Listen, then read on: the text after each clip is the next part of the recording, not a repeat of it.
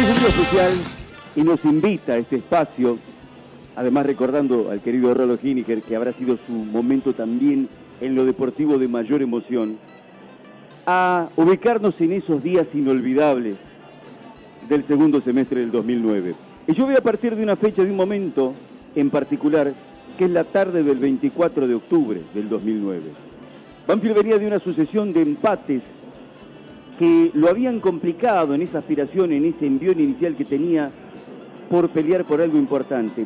Y esa tarde en un partido que empezó muy temprano a las 14, Banfield redondeó lo que fue, a mi entender, la mejor producción futbolística de todo ese torneo, que fue la victoria sobre Godoy Cruz, el Godoy Cruz de Diego Coca, por 3 a 0.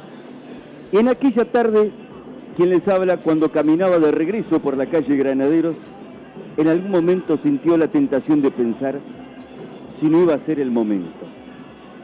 Y después la sucesión de hechos irían a confirmar que esa iba a ser la primera de seis victorias fundamentales para proyectar al equipo al sueño mayor.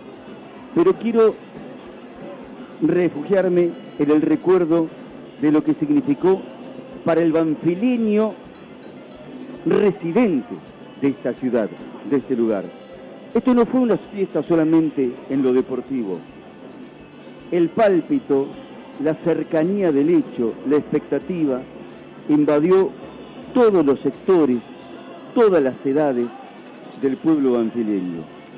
Y uno recuerda la emoción, los comentarios de jóvenes y de ancianos, de abuelos y de nietos, de distintas generaciones que en algún momento, en una foto, con una bandera, se unieron en un mismo festejo.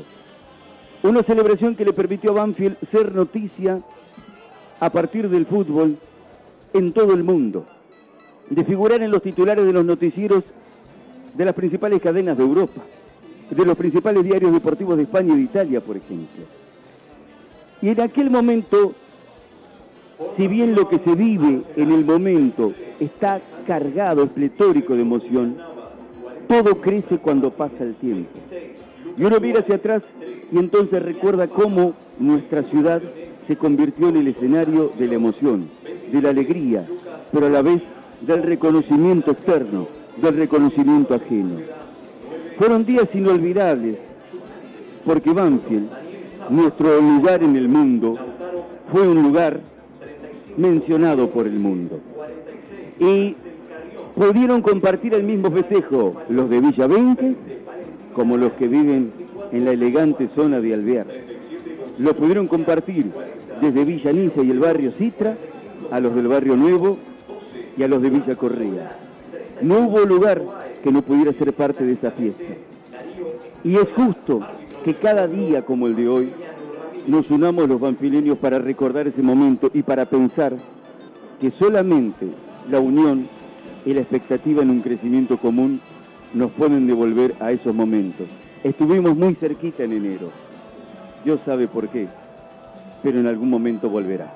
Atesorado, para siempre y por siempre, forever, aquel 13 de diciembre del 2009, hoy a 12 años.